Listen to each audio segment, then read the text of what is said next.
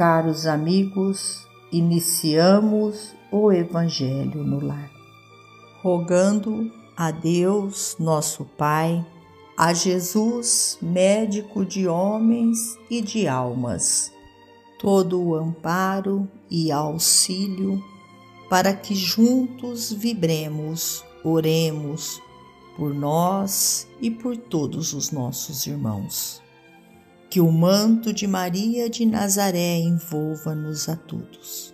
Nesta corrente fraterna, sintamos nós a presença dos emissários de luz, trabalhadores da vitória do bem, que adentram os nossos lares, trazendo a paz, o equilíbrio, o conforto tão necessário para que prossigamos a nossa missão neste planeta Terra.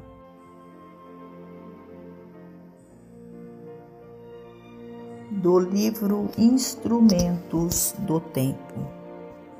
Ajuda-te.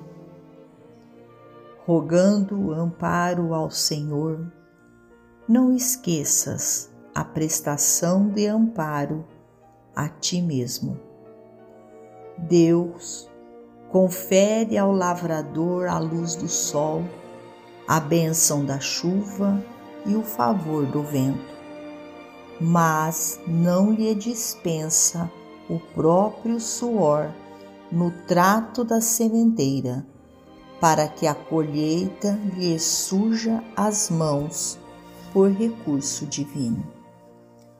Concede ao artista o mármore bruto, o buril e a inspiração generosa. Entretanto, não o exonera do próprio trabalho na consecução da obra-prima. Pedirás o concurso do céu em teu benefício.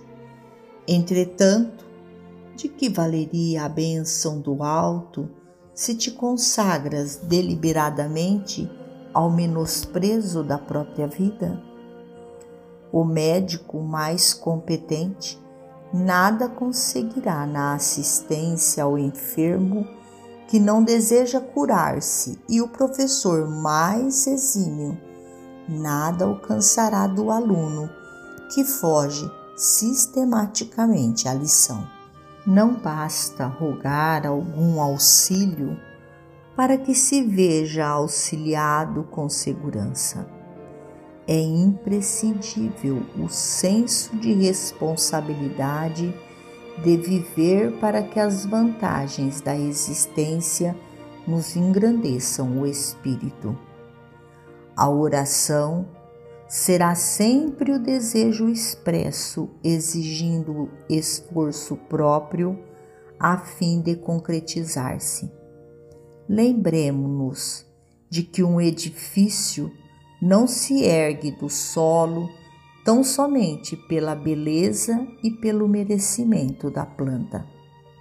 A prece que nos exterioriza o anseio de progresso e de luz é o projeto louvável de nossa melhor esperança, mas se em verdade pretendemos chegar ao progresso e à luz que anelamos ardentemente, é preciso que nos disponhamos a lutar e sofrer, trabalhar e servir na construção de nosso ideal.